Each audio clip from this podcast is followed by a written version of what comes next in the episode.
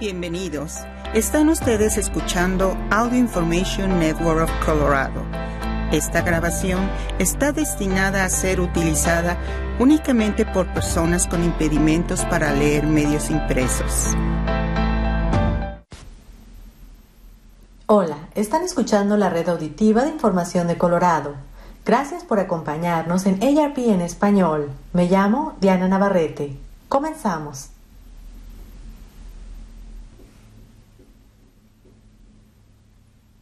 Dinero, impuestos.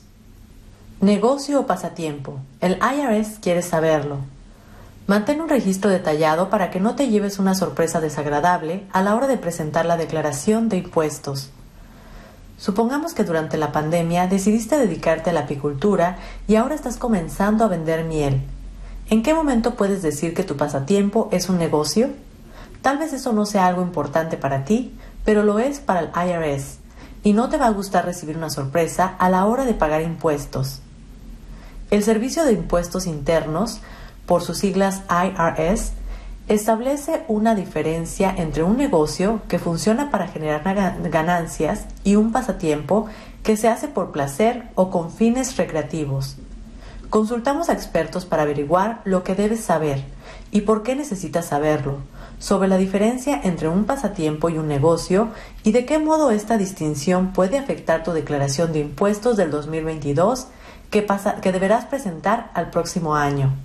En primer lugar, todo ingreso que recibes está sujeto a impuestos, ya sea que provenga de un negocio o de un pasatiempo. Las pérdidas que ocasiona un pasatiempo no son deducibles, mientras que las pérdidas de un negocio por lo general sí lo son. El ingreso recibido se reporta en distintos sitios de la declaración según cómo se clasifique la actividad. Los ingresos y gastos de un negocio se reportan en el, anexo C, Profit or Loss from Business, Sole Proprietorship, ganancia o pérdida de negocio, empresa por cuenta propia. Y el contribuyente debe pagar un impuesto sobre el trabajo por cuenta propia del 15.3%, de los ingresos netos para cubrir los impuestos del Seguro Social y de Medicare. Los ingresos derivados de un pasatiempo se reportan en el anexo 1. Additional Income and Adjustments to Income. Ingreso adicional y ajustes al ingreso. En el renglón titulado Activity No Engaged in For-Profit Income, ingreso de actividad que se ejerce sin fines de lucro. Una vez que generas ingresos suficientes, es importante hacer pagos trimestrales estimados de los impuestos. Para todo aquel que inicia un nuevo negocio, es muy importante comenzar a hacer estos pagos. Muchas personas no lo hacen y acaban recibiendo una sorpresa desagradable a fin de año, dice el portavoz del IRS, Eric Smith. Si se trata de una actividad secundaria y tienes además un empleo regular con un formulario W2, o recibes pagos regulares de pensiones, otra opción es aumentar tus retenciones para cubrir cualquier déficit derivado de los ingresos de la actividad ocasional, aconseja Smith. El estimador de retención de impuestos del IRS puede ayudarte a calcular cuánto dinero necesitas retener. Con un negocio se puede hacer más deducciones que con un pasatiempo.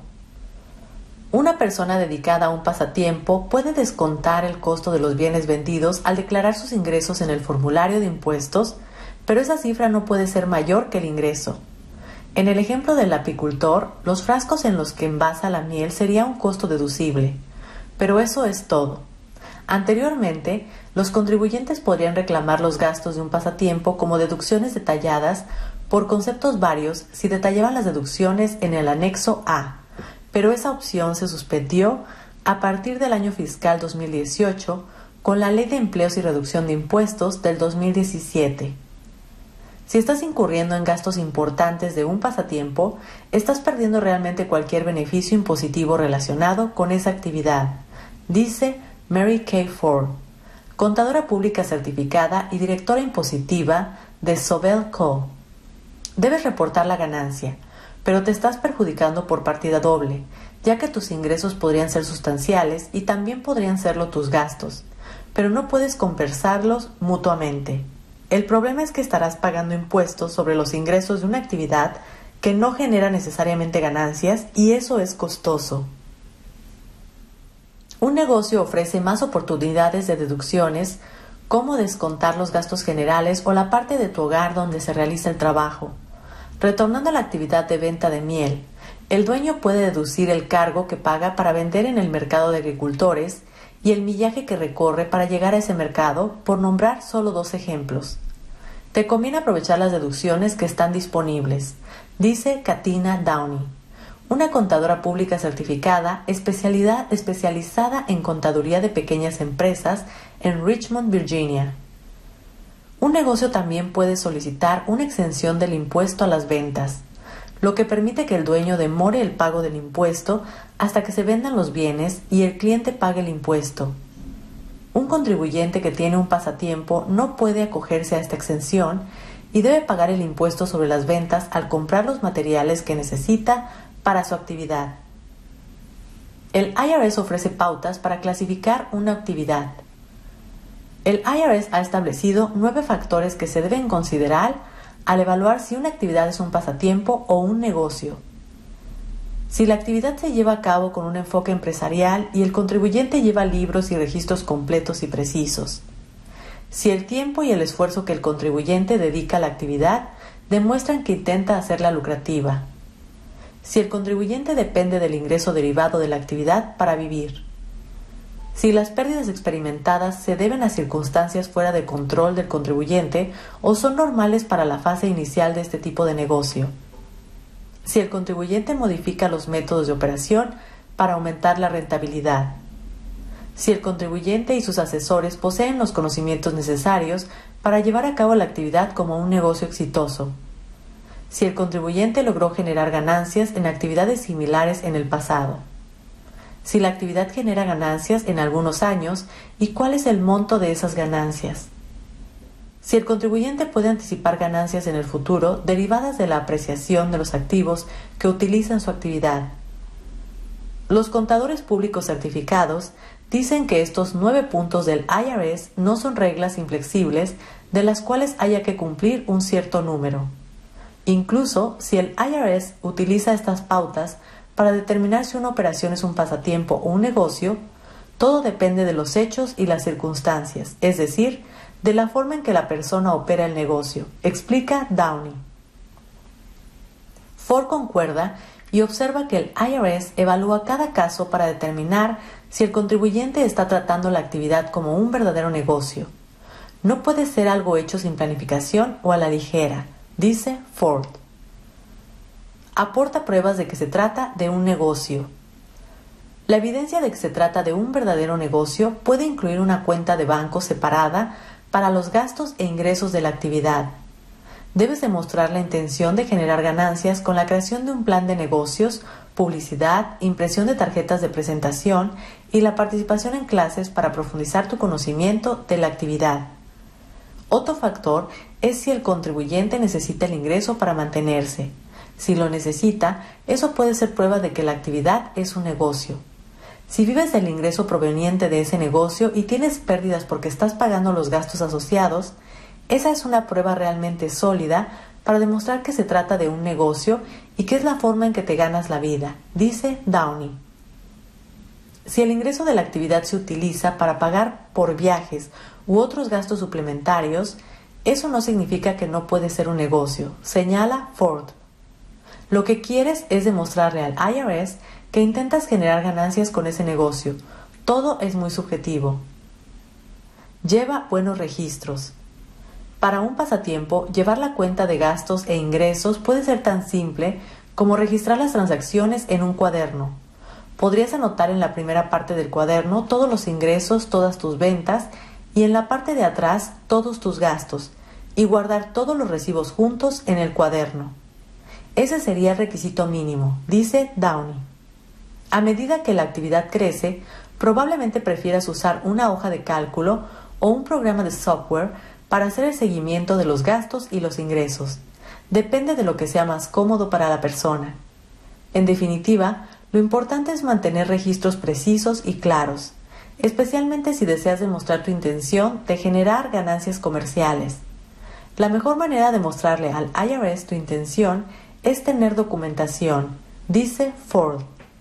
Debes respaldar o presentar documentación que apoye tus planes para el negocio.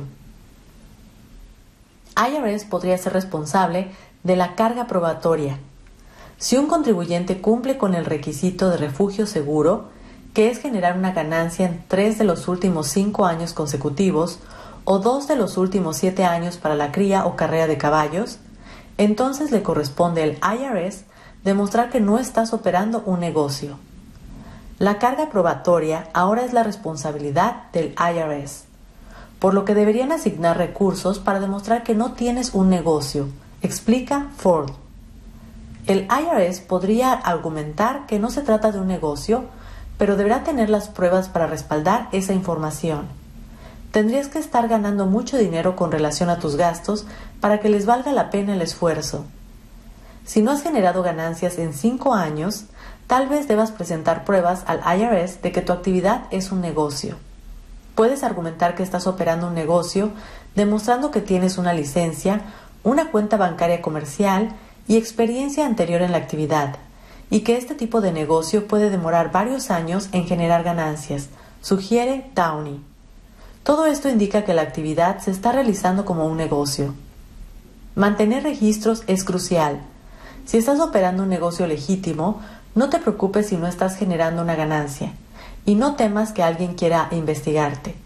La clave es llevar registros de todos los ingresos y de todos los gastos para demostrar si se trata o no de un pasatiempo, dice Downey.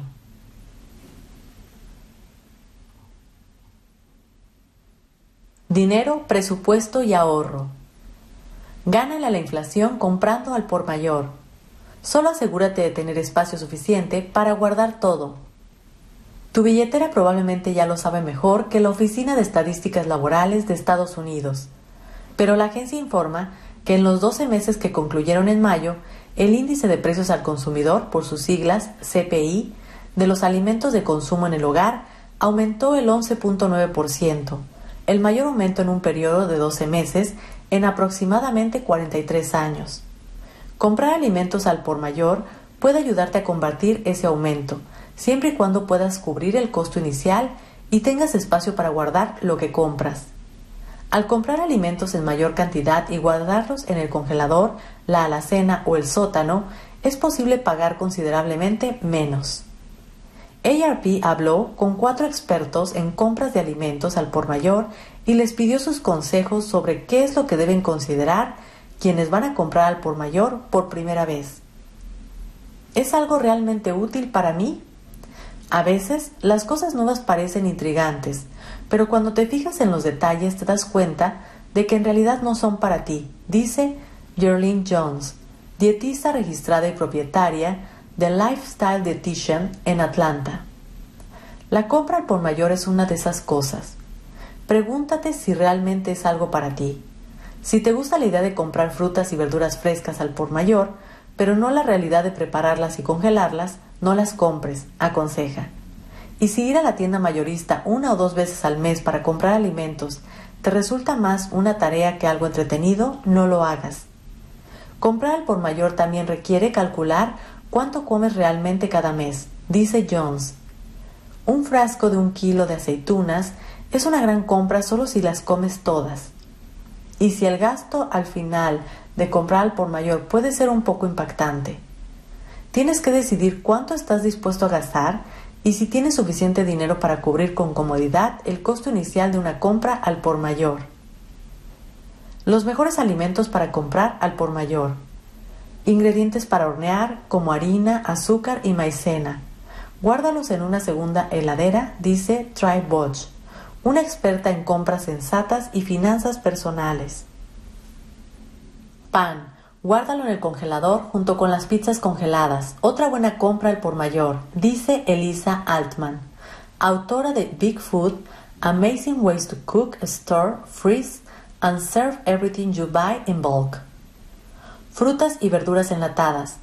Se almacenan fácilmente y se conservan bien por mucho tiempo. Salmón, atún y sardinas enlatadas.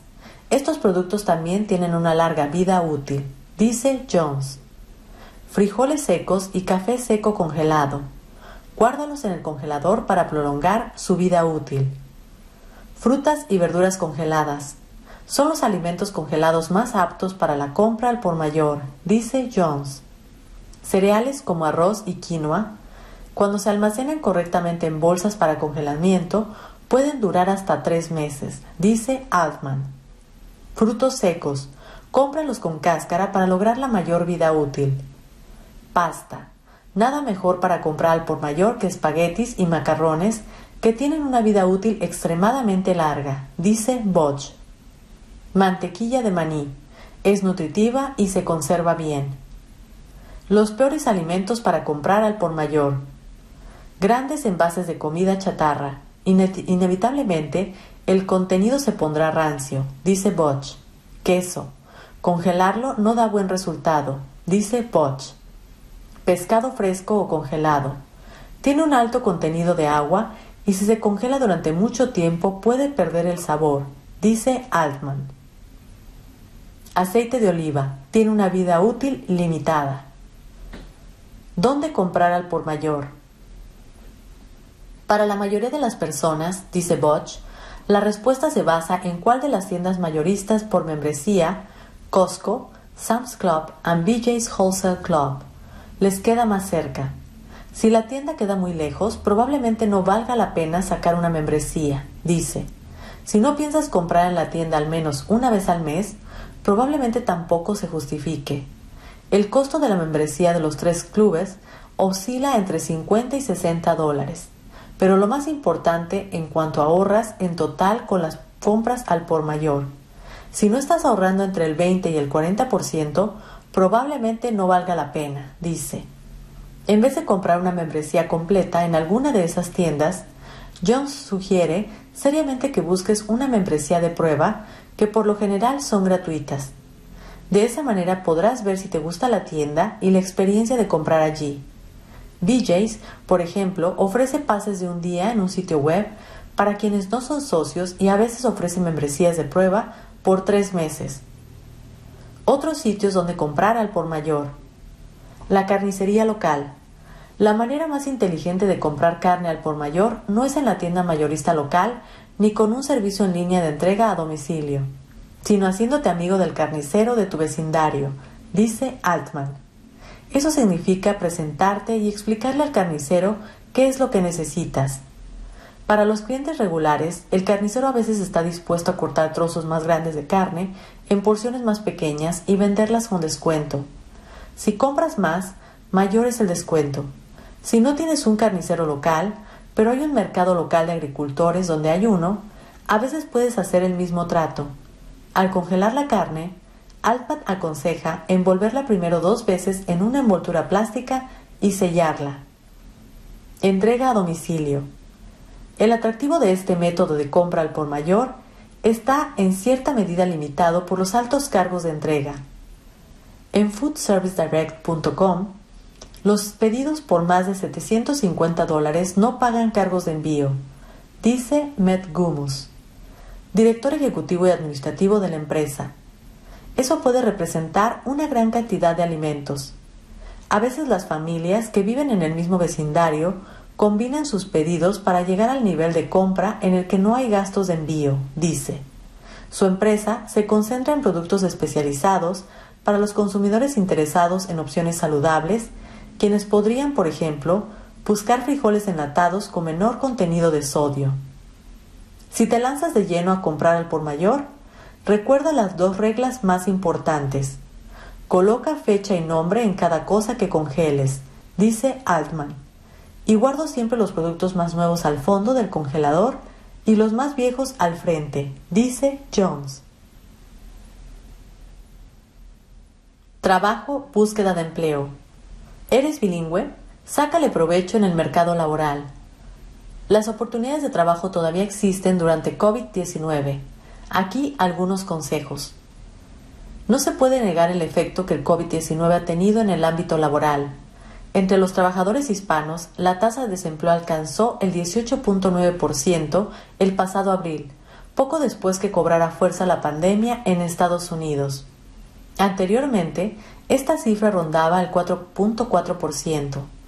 aunque las más recientes cifras disponibles para este sector muestran una tasa de desempleo del 9.3% en diciembre, que sigue siendo el doble de antes y más de un tercio mayor que entre trabajadores blancos, debes saber que si vives en Estados Unidos y estás leyendo este artículo en español, puedes llevar una ventaja en el mercado laboral, especialmente durante la pandemia. Dominar el español puede ser lo que abre la puerta a un cambio de carrera o un trabajo de medio tiempo que actúa como un salvavidas financiero mientras buscas un compromiso a largo plazo. Además, los estudios también demuestran que los empleados bilingües pueden ganar entre un 5 y un 20% más por hora que aquellos que hablan solo un idioma y un número creciente de puestos de trabajo requieren un segundo idioma. Necesidad crítica durante la pandemia. Más allá de los sectores de turismo y tecnología que atienden a una clientela internacional, un estudio de 2017 de los listados de trabajos para personas bilingües o multilingües en tres de los mayores sitios de búsqueda de empleo en línea, Indeed.com, SimpleHire.com y LinkUp.com, muestra que la mayor demanda para personal bilingüe en Estados Unidos se ve en los campos de servicio al cliente, el cuidado de la salud, ventas, educación, tareas administrativas, traducción y construcción. Una mirada a estos mismos sitios de búsqueda de empleo en enero del 2021 constata que las oportunidades para personas bilingües en estos campos siguen abundando y de hecho han surgido otros trabajos bilingües específicos a la pandemia, como rastreador de contactos o representante atendiendo la línea directa de información sobre la vacuna contra el COVID-19. Una búsqueda en Indeed.com actualmente genera más de 170.000 plazas que requieren o pagan más si dominas bien el inglés y el español. Mientras que en simplehire.com muestra unos 85.000 resultados similares y linkup.com más de 20.000. Y tiene sentido, ya que según datos de la Oficina del Censo de Estados Unidos, el español es el idioma que más se habla en Estados Unidos después del inglés, seguido por lenguas chinas como el cantonés y el mandarín, el francés, el tagalo, el vietnamita y el coreano. Veo este cambio en los tribunales, señala desde Phoenix, Arizona, el abogado Ezequiel Hernández. Casi el 100% de los casos que tengo necesitan los servicios de un intérprete inglés-español. Pero la pandemia ciertamente ha traído desafíos específicos, añade. Si bien la demanda de interpretación se ha mantenido, muchos tribunales han cerrado porque los números de COVID son muy altos y hay problemas de coordinación y tener que depender de tecnología o no poder hablar con un cliente detenido debido a las medidas de cuarentena. Ana María Beck, intérprete médica de inglés al español en Miami, Florida, reconoce desafíos similares y enfatiza la importancia de adaptarse. Ser intérprete durante este tiempo ha sido difícil. Como muchos, pensé que COVID desaparecería pronto. Estaba acostumbrada a ver a los clientes en persona en los hospitales, dice. Ahora la mayoría de mis reuniones se realizan con Zoom y a veces hay problemas con la tecnología o una persona que no habla con claridad. De cara al futuro será un año de adaptación. Y sin embargo, ahora más que nunca existe una necesidad crítica de intérpretes en el campo médico y la tecnología puede permitir que aquellos que están calificados tengan acceso a oportunidades laborales a las que habrían tenido que viajar en el pasado. La necesidad del personal bilingüe también se ve en otras áreas. Donde trabajo, solo el 5% de los médicos hablan español, cuando más del 25% de nuestros pacientes hablan solo ese idioma. Hay una gran necesidad de personas bilingües, dice el doctor Jan Shapiro, médico de Los Ángeles, California. En algunos casos son los mismos hijos, hijos pequeños, quienes sirven de intérpretes a sus padres, y eso no está bien, más cuando se trata de información delicada, agrega. Hemos llegado al final. Esta es la red auditiva de información de Colorado. Gracias por habernos acompañado en ARP en español.